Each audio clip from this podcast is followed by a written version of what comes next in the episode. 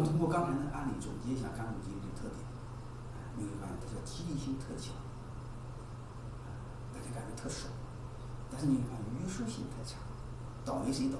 倒霉是老板一个人。还有一个呢，它是只能通风味，它不能通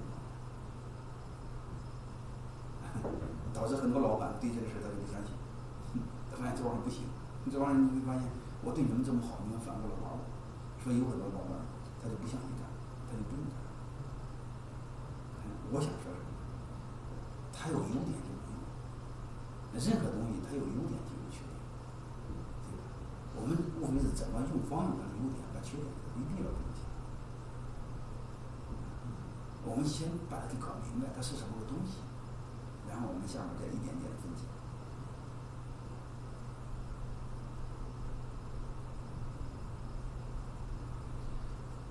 我们下面看，如果我们想做干股激励，我们需要考虑哪些因素？第一个，你得考虑给谁？给谁呢？我只想希望大家记住一句话：你公司八十的业绩是百分之二十的。所以你的激励对象是谁？一定不是那八十个员工，而是那二十个，其他的战术不要考，好特别是你头几，你不要考虑。如果你做了五六轮了，你说我全员可不可以？可以。如果你做了五六轮，你全员是可以的。你比工龄上，工龄超过两年以上的，甚至一年以上的都可以。啊，刚开始我建议谨慎，先找个感觉。如果我想给大家多说一句话，一定要搞明白：管理不是课堂上学明白的，你课堂上学是你也学不明白，管理是做明白。你得先去做。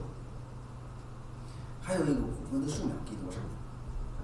你可以凭着感觉来，你也可以参照一定的数量来，好吧？我给你个感觉来，是不是什么？就是这个。啊，你要凭着感觉，你拿出十个点、二十个点、三十个点，干股都可以。啊然后你凭着感觉，每个人分分给他，你最好分股数。你股数显得多，你要百分比人多的话，每个人显得很少。你最好参照上市公司给他们分股数，这个股数你甚至可以蒙，都没问题。啊，你比如很简单的，你可以参照这个，中层五十万，高层一百万，啊，这是大概。然后它的岗位不一样，你根据岗位的。重要程度再做一个上下做个调整。你看中层有的岗位好的话可以给到六十万、七十万，不好的话给四十万、三十万。嗯，高层你可以高可以给到两百万，不好的话可以给到七八十万，无所谓啊。你根据这个来回调，啊，甚至可以根据每年的业绩调，啊，就这么回事这样的话，总股数是不是就你加在一起不就是总股数吗？然后你看看每年假设你拿出二十个点利润，两千万，啊，你两千万除一个总股数，不就是每股分多少钱吗？你可以公告你每股多少钱，嗯，就这么虚拟心虚算一下就好就行，好吧？因为你是干股嘛。然后给大家看一个案例，有案例吗？应该有案例啊，有案例。先看这个，所以每个人，嗯，你给的时候的条件是什么呢？刚才谈的不是这个这个这个考虑的四个要素嘛？股数、条件和分红的数量，好吧？我们先看这个条件是什么？条件呢，一定要考虑对应的业绩。时机和工龄，啥意思呢？就是你给他的时候要考虑这三个条件，嗯，起码你要先考虑业绩，然后你分红时候也要考虑业绩，然后他表现不好的时候，也其实也是业绩。啥意思呢？就是你给他的时候分红的时候，嗯，你不给他的时候，你都要和业绩挂钩，这样的话你就不吃亏，你不能瞎给，对吧？他表现不好你也不给，你给他你不就瞎给吗？嗯，还有给了之后你不和业绩干钩挂钩，他不就白分你的红吗？还有一个业绩不好的时候，你你你你不把股份收回来，你不是也是白给吗？嗯，你记住一句话叫全流程和业绩挂钩，啊，你就不会分错。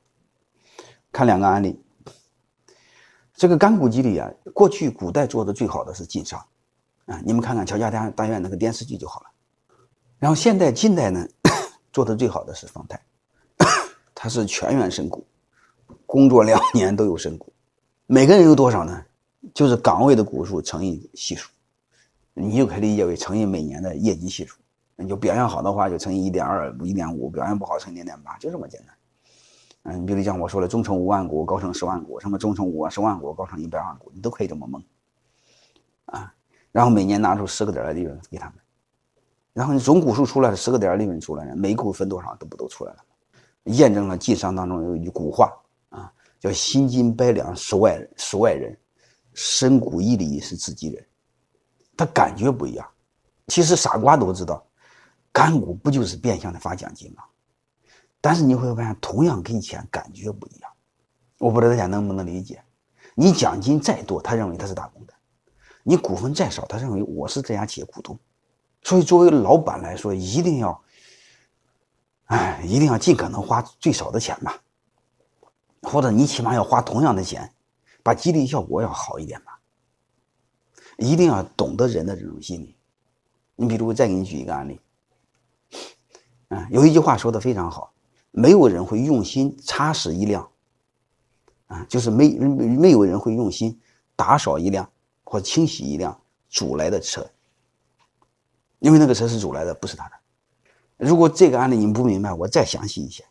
嗯，现在基本上每人都有车了啊，然后假设好几年前，车还相对少一些，你们好几个高管共用了一辆车，但是优先被谁用呢？常务副总用。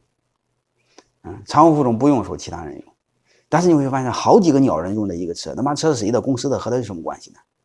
所以维护的是破破烂烂的，啊，光坏，人老板很恼火，还都是高管，他妈素质这么低，嗯，哎，最后你想了一招，你就说一句话，给这常务副总说，这个车是你的，但是有一个前提条件，就是当你不用的时候，其他高管也可以用，但是各位你会发现。使用方法和以前没什么两样，你连车的手续也没变更，但是从此以后这个车比想象的干净。你告诉我为什么？这本质上背后的一个底层的逻辑叫心理所有权对人的激励，而且产权都没变更，你这个只需要告诉他这个车是你的啊。所以我们一定要学会懂人性，顺应人性，不要对抗人性。